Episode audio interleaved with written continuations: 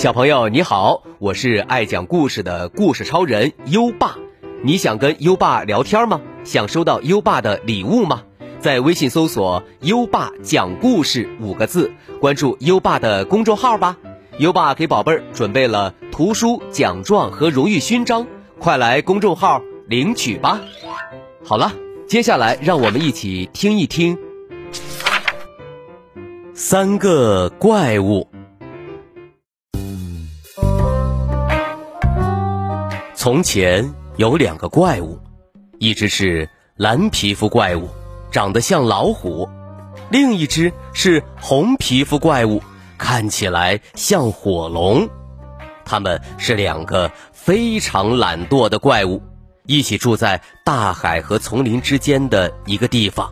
那里到处都是岩石，走起路来一点儿都不方便，一不小心就会摔跤。每天。蓝皮肤怪物会说：“我们应该弄走这些岩石。”每天，红皮肤怪物会回答：“好啊，也许明天吧。”然后他们就大笑起来。一天，两个怪物站在海边张望，蓝皮肤怪物指着海面说：“看，有一条船。”红皮肤怪物挠了挠下巴，不紧不慢地说。船里面还有东西。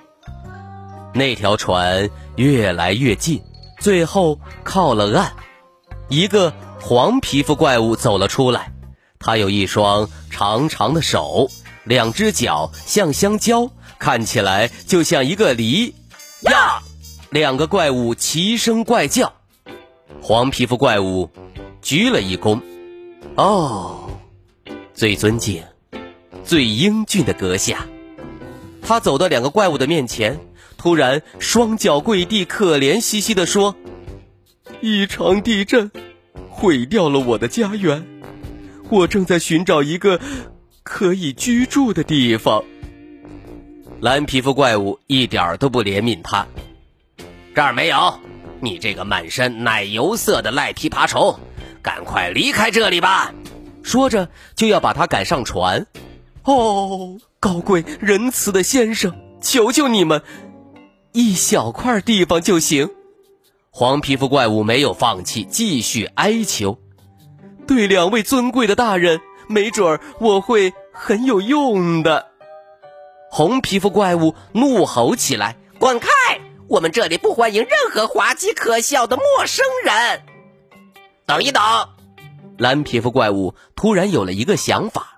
凑近红皮肤怪物的耳朵，悄悄地说：“他说他很有用呐。”然后他对黄皮肤怪物说：“待在这儿，你这个芥末黄脸壳的家伙。”两个怪物走到了岩石后面去说话，但他们没有注意到，黄皮肤怪物也悄悄地跟了过去。而且双手放在耳朵后面，努力的听着那两个怪物的谈话。蓝皮肤怪物手舞足蹈的说着自己的计划，可以让那个黄皮肤傻瓜用他的船把这些岩石运走，再倒入海中。红皮肤怪物却有一些担心，可是他也许会要一些我们的土地作为交换。没关系，蓝皮肤怪物狡黠一笑。我们可以给他一些土地，就是他运走的那些岩石。黄皮肤怪物听完后，张开双臂，轻手轻脚的回到原来的地方。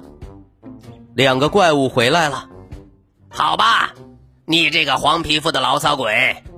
蓝皮肤怪物说：“把这里的岩石都清理干净，然后我们会给你一些土地。”黄皮肤怪物已经知道了他们的计划，于是想要将他们一军。哦，高贵的大人，你们真的会给我吗？你们敢以怪物的名誉发誓吗？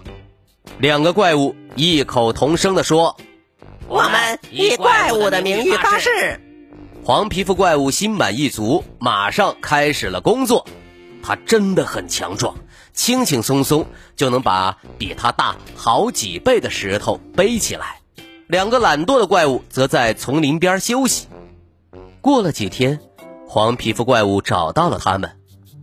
哦，怪物中最聪明的两位，我把岩石都搬走了，可地面还是凹凸不平，需要我把它铲平吗？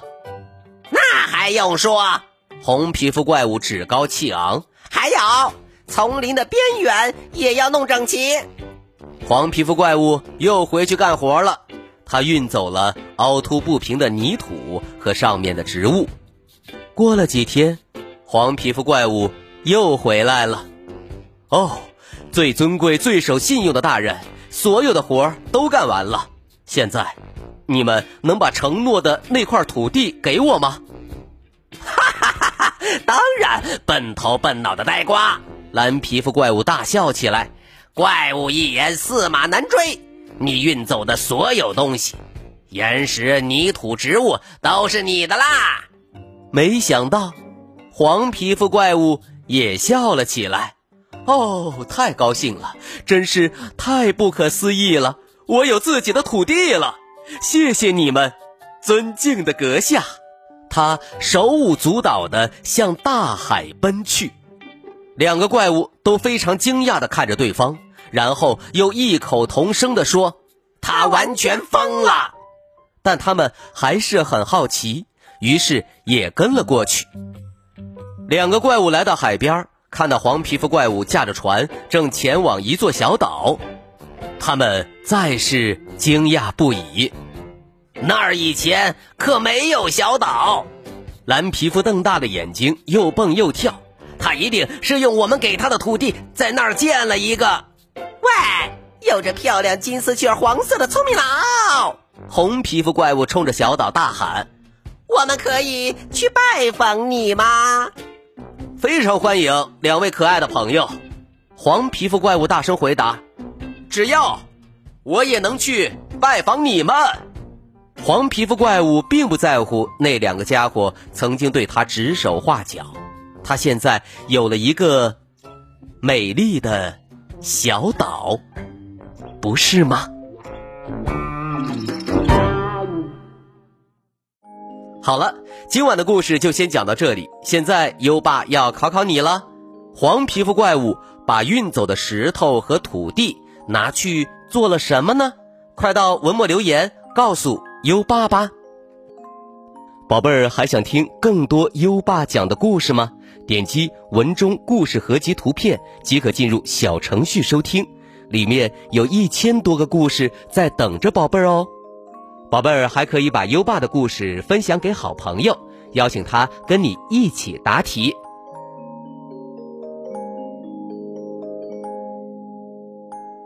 好了，到该睡觉的时间了，跟优爸一起念一念晚安魔咒吧。好宝贝儿，乖宝贝儿。闭上小眼睛，盖好小被被。爸爸晚安，妈妈晚安，优爸也和你说晚安，宝贝儿。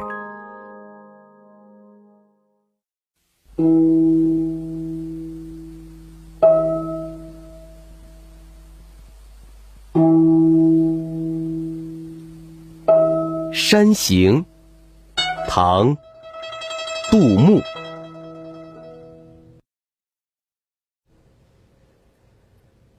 远上寒山石径斜，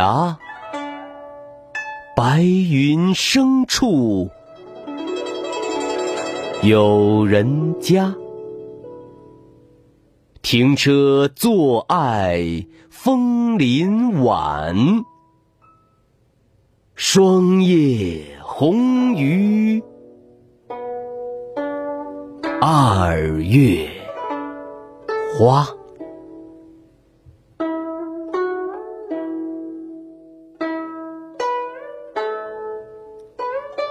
山行，唐，杜牧。